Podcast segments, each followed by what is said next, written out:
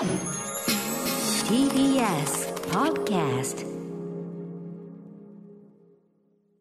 時刻は6時30分になりました。5月10日火曜日。TBS ラジオキーステーションにお送りしているアフターシックスジャンクションパーソナリティの私ライムスター歌丸です。そして火曜パートナーの宇垣美里ですここからはカルチャー界の気になる人物動きを紹介するカルチャートークのコーナーです。今夜のゲストは翻訳家の柴田元幸さんです。リモートでのご出演です。柴田さんご無沙汰してます。どうもお久しぶりです。はい久しぶりでございます。柴田さんなんかあの、はい後ろの窓のこの、こ木漏れ日と言いましょうか、はいはい。木の感じなんかいいですね。いい雰囲気の。いい眺め、ここだけなんですよ。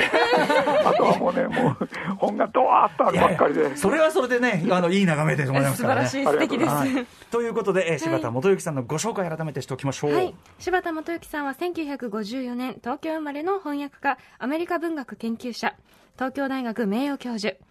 翻訳を手掛けた主な作家はポール・オースタースティーブ・エリクソンリチャード・パワーズトマス・ピンチョンマーク・トゥウェインそして絵本作家のエドワード・ゴーリーなどなど。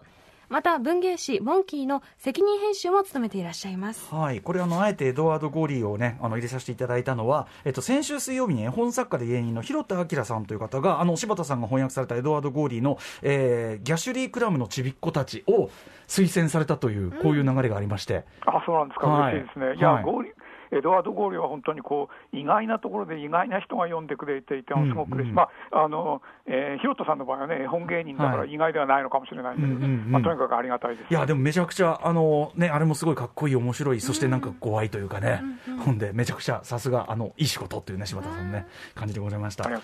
えそしてなんと柴田さんご出演ね昨年の5月25日の第7回の日本翻訳大賞の結果発表特集以来ということで、ちょっとねそんな経ってるっけ？みたいあないや、そうですね。うんご無沙汰してるわけです本当にね。いや、でも本当にあの僕らは全然大資本もついてないちっちゃなインディーズのショーですけれども、アフターシックスジャンクションでひいきにしていただきまして、いやいやいや とんでもないです。え感謝しております。ここちらこそです。これをきっかけにいろんなねあの国の文学もそうだし、作品も知れるし毎タ年楽しみにしてるんだから。ね、エンタメからアート性高いのまで本当にねあの、幅の広さも本含めてね我々こそ本当にねあのありがたくあ拝聴しておりますんで。ざいます。さあということで、えー今回は何のお話をしてくださるんでしょうか？はい、えーっとですね、1週間後に、えー今年の、えー第8回、えー日本翻訳大賞の、えー受賞作が発表されるんですけれども、今、えーそれで5作、えー最終候補作が残っています。で、その5作についてお話しできればと思いまはいありがとうございますでは柴田さんよろしくお願いしますす。よろしく。Junction. 生放送でお送りしているアフターシックスジャンクションこの時間のゲストは翻訳家の柴田元幸さんです改めてよろしくお願いしますどうぞよろしく。お願いします。ということで、えっ、と、まずはですね、まあ、あの、初めて聞かれる方もいらっしゃるかもしれないので、毎年伺っておりますが、改めて、えー日本翻訳大賞とはどんな賞なのか、えー柴田さん、改めてご解説お願いできますか？はい、えー日本翻訳大賞、えー翻訳家と、えー読者で作る、えー我々が最も称賛したい翻訳作品に、えー贈る賞です。で大きな特徴は、えーさっき言ったようにあの大資本とかついておりませんで、えー一般読者の寄付で運営されていて、えー選考にもあの読者の参加を仰ぐというのが大きな、えー特徴です。で、えー過去13ヶ月に、えー発表された翻訳作品を対象にして、えー候補作を選びます、えーまずインターネットで読者推薦で10冊、えーそれから選考委員が、え5人いるんですけど、1人1冊ずつ推薦して、えーこれで5冊、えー合計15冊ということになります。あのプロ野球のあのオールスターのあの、はい。ファン投票とはい。監督推薦みたいな、まあ、僕はそんな監督に偉くないですけど。いやいやいやいや。は いうん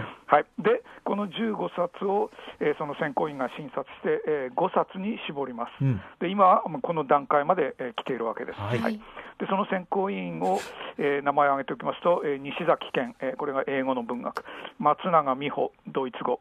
岸本幸子、英語、えー斉藤真理子、韓国語、で柴田英語、えーこの5人です。で、えー審査にあたっては、えーその候補に上がった作品がすべて、えー原文と照らし合わせて、えーその翻訳の質もあの検討、えーします。で、我々選考員で、えー英、読、それから韓国語は OK なんですけども、それ以外はもう、えーお手上げですから、えー各国語のその専門家に依頼して、あのチェックしていただきます。で、これがなかなか大変でですね、結構マイナー言語がねえ。のの作品が上がるとバス、今までのバスク語とか、はい。マヤ語とかカルタ、カタルーニャ語、ノルウェー語とかいろいろありまして、もうこの人に断られたらおしまいだみたいなこと構あの毎年スリルあるんですけど、えーまあ、なんとかやっております。そうですよね、まあ、特にしかもこの近年はそういう、なんていうかな、あんまりしその触れてこなかったような言語が選ばれること、多くなってきてますもんね。そうですね、あのなんかもう英語だけがあの翻訳じゃない、当たり前なんですけど、うんうんあのということは意識として広がってると思いますね。はいそして、えー、ともう一つ大きなルールとして、選考委員の皆さんが、もういずれを取らぬ本当に一流翻訳家の皆さん、えーですけども、選考委員の皆さんが翻訳や宣伝に関わった本は対象外、はいここれがね、これがでなかなもちろんか。その選考委員が訳した作品もせあの対象外です。ね、いや、これが、いや、その、もったいないもったいないというかね。僕も早く選考委員なんかやめて、対象もらいたいですよ。ね、と言いたくなるのも分かるというような、はいえーでも非常にそういう感じで、まあ、オープンなというかね、民主的な方法で、えー運営されております。ということで、昨年、えー、と改めて振り返りましょう、第7回大賞の受賞作、ね、何だったかというあたりを改めて。はいはい。えー去年は2作、えー受賞しました、え1冊が、えーユーディット・シャランスキー、えーの書いた、えー失われたいくつかのものの目録というえードイツ語で書かれた作品で、えー細井直子さんが訳されました、うん。えーもう1冊が、えーマーサー・ウェルズという作者の、えーマーダーボット・ダイアリーという英語の作品で、これは、えー中原直也さんが訳されました。うん、これね、兵器、兵器。兵器ね、あの兵器このよこのじじなんていう一人称がすごく画期的なね、訳され方をしてね。ねまあ、しかも最近ね、新作というかね、続編も出ましたもんね、はいマラボトダイアリー。失われたいくつかのものの、あの、いや目録もめちゃくちゃ本としても、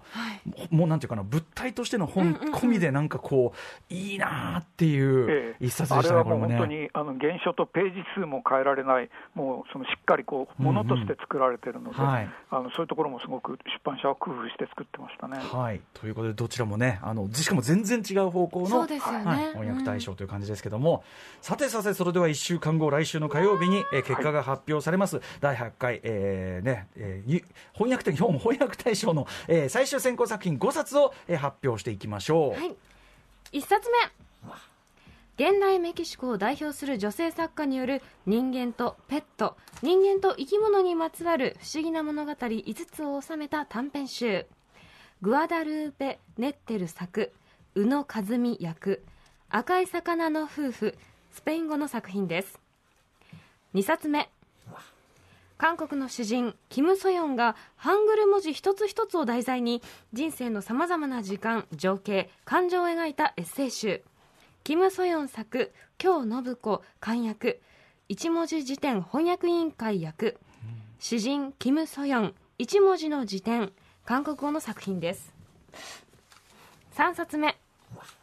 幼い頃にアメリカに移住してきたベトナムの若き詩人による自伝的小説。オーシャン・ブオン作木原義彦役。地上で僕らは束の間きらめく英語の作品です。4冊目。夫の事故死によって逃亡生活を始めた私の逃避行を描くミステリー。リサ・ラッツ作杉山直子役パッセンジャー英語の作品です。そして5冊目。ブラジル・リオのスラム街にやってきた孤独な女の物語。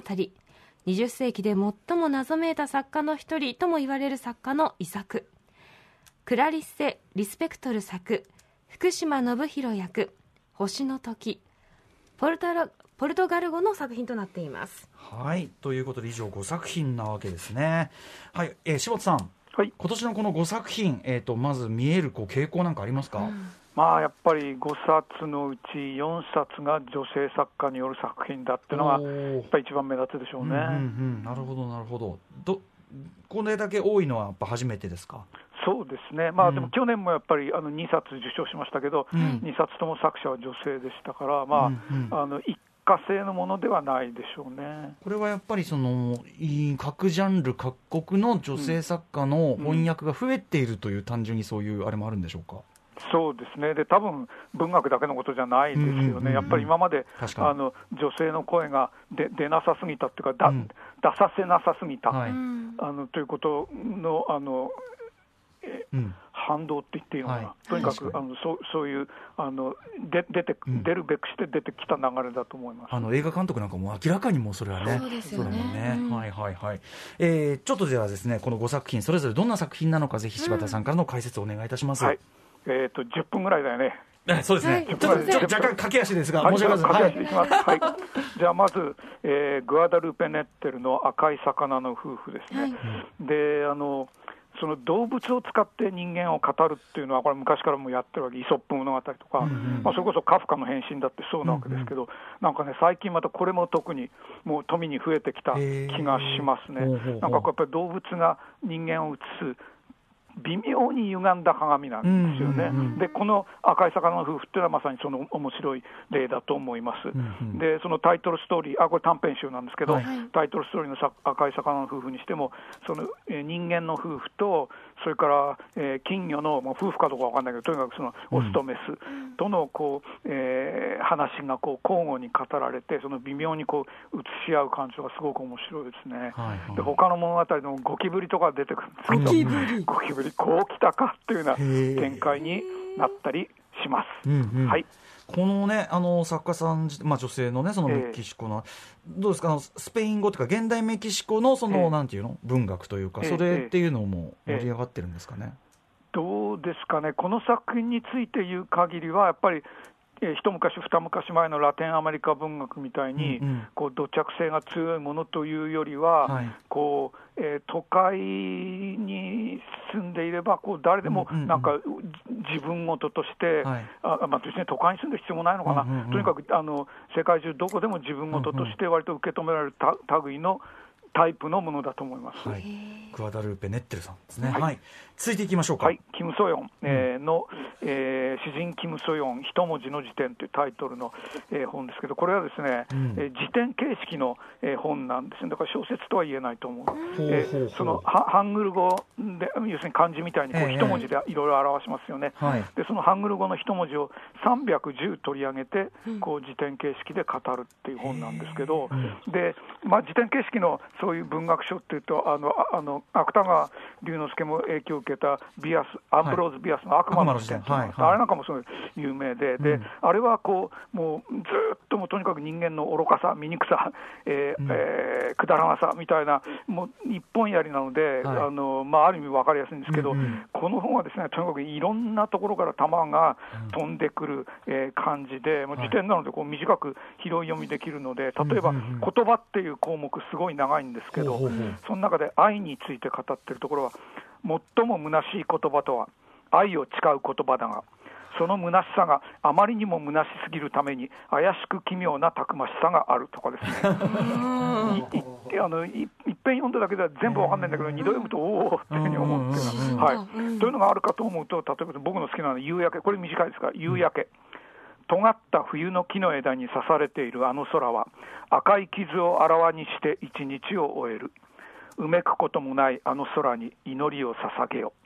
でこれ立派な詩になってるんですよね。なんかね、詩だったりとか、まあ、日本では短歌じゃないけど、はいはいはいね、なんかその凝縮された、ええこう表現、詩的表現のなんかならではのね。そうなんですよ。で、こういうのばっかりかと思うと、結構数ページにわたるこうエッセイ風のがあったりショ、ショートショート風のがあったり、あるいはもう他人のエッセイとか詩をもう丸ごと引用してあったりですね、本当にこういろんなところからこうあの、えー、弾が飛んでくる感じがね、すごく面白いですね。うん、しかもこれ、訳すの大変だろうな。ですね。ゆえに委員会、はい。はい、ですから、あの今日の向さんが漢訳なさって、この一文字辞典翻訳委員会っていうのは8人いるんですね。うんうんうんうん。ええ。そうか。8人がかりで、まあ、はい。辞書だもんね、やっぱね、それはね。そうですよなるほど、なるほど。ね。はい、ということで、えー詩人キム・ソヨン、ひひと一文字の辞典、はい。わかりました。続いていきましょはい、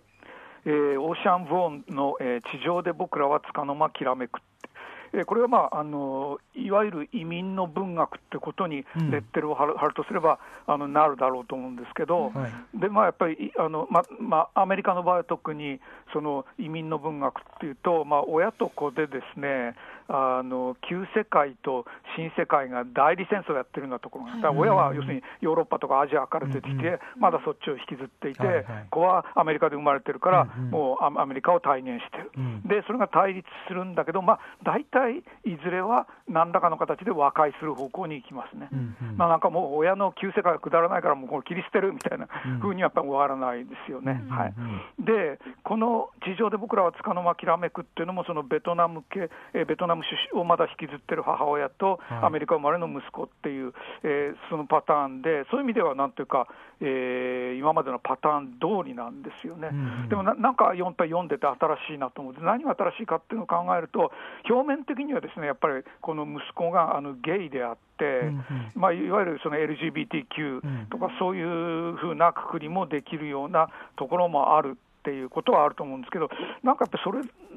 それそれそれはもちろん特徴にはなるんだけど、うんうんそれで良さが保証されるわけではないですよね、はいはい。良かったら悪かったし、やっぱりこのやっぱり作品でいいのは、こう要するにこう、えーその旧世界の文化も、つまりベトナムも、新世界の文化、アメリカも、どっちも頼れるものじゃないっていう、うん。なんかすごい静かな諦めみたいなのがあって、結局、その自分と、えーまあ、息子の視点から書いてるんで、息子と母親、あるいは祖母っていうような、その、えーお互いこう傷つけ合ったりもするようなうん。不完全な関係でに頼って、もうやっていくしかないっていう、うんその、えーっと心細いんだけど、ある種こう悟りみたいなところがあるっていう、そこがいいのかなと、えー思いました。はいね、しかもこれ木原義彦さんの役ですからね、もうね。え彼は一回受賞してるわけですけど、うんうん。うんその時はもうあの JR っていう超超、うん。えーぜ前衛的な作品を訳したわけですけど、これはすごくね、なんかもうほとんど叙情的な、はい。えーしっとりした作品ですよね。うん。さあ、そして、えーはい。四つ四冊見てみましょう。バッセンジャー。はい、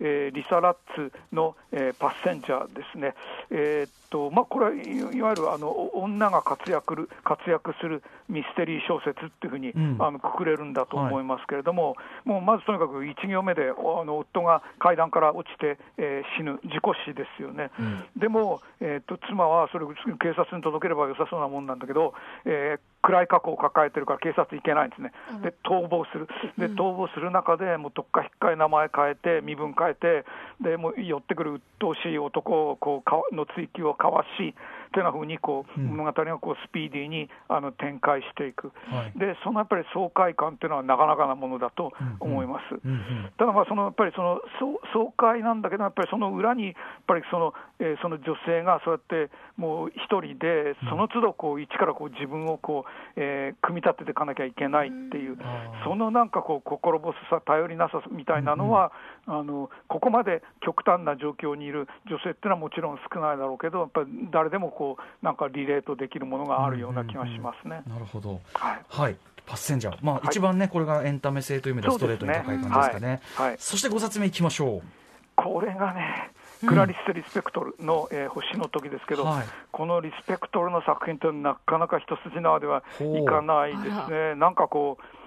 すごくうまいミュージシャンが、うん。なんか一見、すごく普通、一一丁か、ミュージック音楽だから、うんうん。一丁、すごく普通にやってるんだけど、はい。なんかいちいち微妙にずれてるなっていう感じがする、そういうなんか良さですね。で、えーっとストーリーそのものはですねパッとしないこう女の子がいて、うん。でパッとしないながらもこうと女友達ができたり、そのうちには恋人ができたりとか、まあ、一応こう、話の展開はあるんだけども、どう考えてもそのストーリーで勝負してるんではないだろうと。はい。でもじゃあ、そのストーリーを語るその方法がものすごい斬新で前衛かっていうと、まあ、そうでもなくて、でもなんか時々こう、あの妙にこうあの作者自身が、私はみたいな。ああそうかその作者自身っていうのも作者じゃなくて、作中の作者なんですけど、なんかあの僕はとか急になんか出てきたりとかですね、なんかすごい、えーなんていうんですかね、うん方法として中途半端に前衛的な感じがする、ほうほうでそのなんか渋いおあの面白さっていうのは、なんかこう、小説書く人なんかからするとたまらないんじゃないかなと思いますが、僕自身は書けないので、うんなんかこれがどこまで自分で分かってるのか、心もとないんですけれども、まあ、敬意持ってることはもう間違いないですね。これ、昔のあれなんですもんね。えっ、と、本、1977年のもともとはもう亡く小説なんですよ。なってる作家ですから。じゃあ、それがある意えー味再発見的に訳されたということでしょうか、ね。ですから、アメリカの作家で言えば、あの岸本幸子さんがルシア・ベルリン、再発見して訳したのと、なんかそういう、まああの、リスペクトの場合はもうちょっと前から少しずつ訳されてはいるんですけど、やっぱりそういう流れもあると思いますね。うん。とにかくでもなかなか尻尾がつかめないというか、ね。感じなんですかね。えはい、星の時クラリス・リスペクトル作でございます。以上5作品、えーがノミネーションというかね、こう作となっているわけです。私も読んでみたいこれもう来週発表なんで、ちょっと1週間で読み切るのはなかなかあれかもしれないけどね。はい、ということで、柴田さん、えーここから先、第8回日本翻訳大賞、えー、とどんなスケジュールで進んでいくんでしょうか？はい、えーっと来週の日曜日15日に、えー最終のあの選考委員が委員会がありまして、えーここで、えー大賞を決めます。うん。はい、で、えーその翌々日火曜日17日に、えー日本翻訳大賞の公式サイトで、えー大賞を発表し、はい。えーそして、えーこの番組でも、えーその17日夜、えーはい。その大賞についてまたあのお話しさせていただきありがとうございます。だ来週はまさにね、えっ、と日本翻訳大賞第8回、こちらの結果発表と、えー解説、えー大特集となっております。はい。であス。ケジュールが合えばあの受賞者の方々にもあ、えー出ていただこうと思ってます。コメントいたはい、だけると。これもね、楽しみですよね。どれがうす選ばれるのかしら。ねでも、あの、宇垣さんだったら、パッセンジャーとかは多分、一気読みじゃないの？あ本当ですか、これも気になるしあとこのはい。一文字の時点も気になってます、でも今年はそのなんていうかあの枕になるようなあのすごい熱いのはないので、案外こうあの確かに読めるかもしれない。確かにね。前どえらいのありましたよねそれこそ JR とか JR とか無理だよっていうね、ありましたけどね。はいはい。えーということで来週もね、えっと、非常に楽しみにしております。改めて第8回日本翻訳大賞の、えー本日は 5, 5作品をご紹介いただきました。柴田さんでは来週もよろしくお願いします。はいよろしくお願いしますあそしてあの、先行、あの、大変だと思いますが、はい頑張ってください楽しみにしております。ありがとうございますはい。今夜のゲストは翻訳家の柴田元幸さんでしたありがありがとうございました。どうも。そして明日のこの時間はタイの国民的シンガーソングライタースタンプさん久々のご登場です。After Six Junction.